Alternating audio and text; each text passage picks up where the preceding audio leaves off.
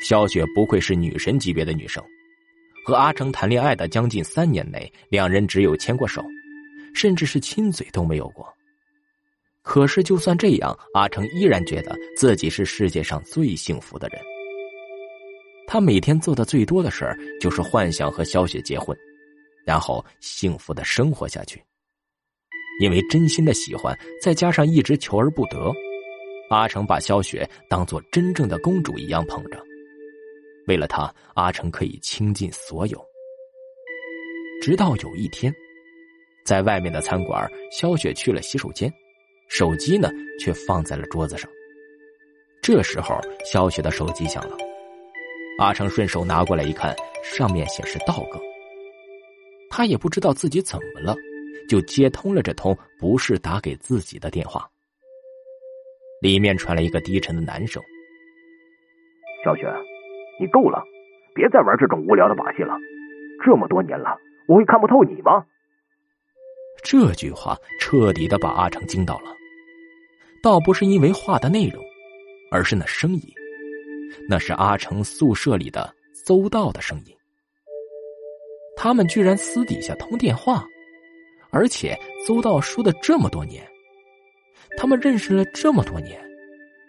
这让阿成呆若木鸡的愣在了原地。事后，阿成小心翼翼的问小雪：“他和邹道是怎么认识的？”小雪先是一愣，继而脸上划过一丝不悦，似乎生气了。诚惶诚恐的阿成立马闭嘴了，好言好语的哄着他。后来两人分开后，阿成心里越发的气愤：为什么做错事的肖雪还要冲着自己发脾气？想想学校里的情侣，哪一对到了周末不是成双成对的出入宾馆酒店？他却连一亲芳泽都不行。再联想起每一次肖雪见到他们宿舍里的几个人的时候，总是会望一眼邹道。一开始阿成也注意到了，后来就自我安慰：肖雪不仅看了一眼邹道，也会看一眼另外的胖子和老二，所以阿成就没当回事儿。现在仔细想起来，虽然三个人肖雪都看了一眼，可是每一次都是先看一眼邹道，这里面没问题就是鬼呀！阿成越想越气愤，就去找了邹道，让他交代清楚。没想到邹道听到肖雪这两个字之后，脸色顿时变得很难看，看了看阿成，欲言又止，最后还是什么都没说就走了。这一下。阿成的怒火快要把自己给点着了。这两人指不定背着自己干了什么见不得人的事情，不然哪里会是这副样子？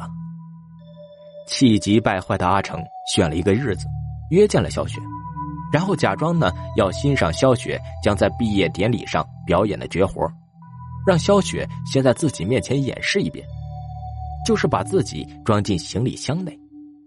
肖雪学的是舞蹈，身体柔软。这个绝活在他们学校还没有人能够做到。肖雪想要在毕业典礼上风光一把，苦练了好久。等到肖雪一步一步的将自己装进了行李箱内，阿成猛地把行李箱锁了起来。他原想是要吓吓肖雪，逼着他交代清楚自己和邹道之间的事情。就在肖雪在行李箱内使劲的拍打的时候，肖雪放在外面的手机又响了起来。阿成拿起一看，又是邹道，他很火大，却不敢接，就挂断了。然后阿成突然想到，可以看看肖雪的短信呢，说不定能找到线索。打开短信，还真的找到两人的通信，不过只有肖雪发给邹道的，上面只有一句话：“我决定和那个傻逼分手了，你看着办吧。”看到这里，气急败坏的阿成就把行李箱扔进了学校附近的护城河内，当然，连同肖雪在内。思绪回来了，阿成又看了一眼刚刚那个白衣女生，此时那个女生已经不在了，不过那个行李箱却放在了阿成的眼前。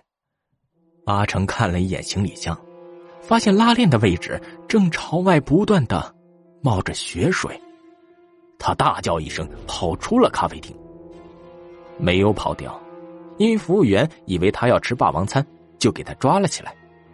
此时有些神志不清的阿成不断的说：“我不是故意要杀你的，是你逼我的，是你的错。”一看这情况，咖啡厅的人只好把阿成交给了警察。后来，肖雪的尸体也被警察打捞上来了。警方在调查的过程中询问了邹道，才知道这里面出现了一个天大的误会。原来，邹道和肖雪是兄妹。他们的父母离婚后，肖雪跟了妈妈姓。当初他们的父母之所以离婚，是因为肖雪要死要活的求着妈妈要走舞蹈这条路，但是她的成绩达不上，学校里的名额不够。肖雪的妈妈没办法，就去秘密约会了自己的初恋情人校长。这事儿被肖雪的爸爸知道，于是离婚了。邹道也因此痛恨肖雪。他居然为了自己就逼着自己的母亲做这种事儿，还害得他们一家人分开，所以邹道不愿意承认自己有这种妹妹。但是萧雪不，因为邹道长得帅气有才华，像他这样的人，不管是在学校还是以后走上了社会，都会有不小的成就。萧雪就想要邹道认可他，以后可以帮他。邹道不乐意。萧雪就故意拿阿成来刺激邹道，通过阿成了解邹道的事情，又有事没事的在邹道面前晃荡，最后临毕业的时候，直接拿阿成来威胁邹道，说如果邹道再这么不讲亲情，他就去告诉阿成，让阿成恨邹道一辈子。就这样作死的萧雪，真的把自己给作死了。当然，阿成看到那些幻想都是宿舍的老二弄出来的。他默默喜欢萧雪很久了，在他无意间发现萧雪以及阿成的行李箱突然不见了，心细如发的他就决定用这个办法来试探阿成。犯了罪的阿成，果然落网。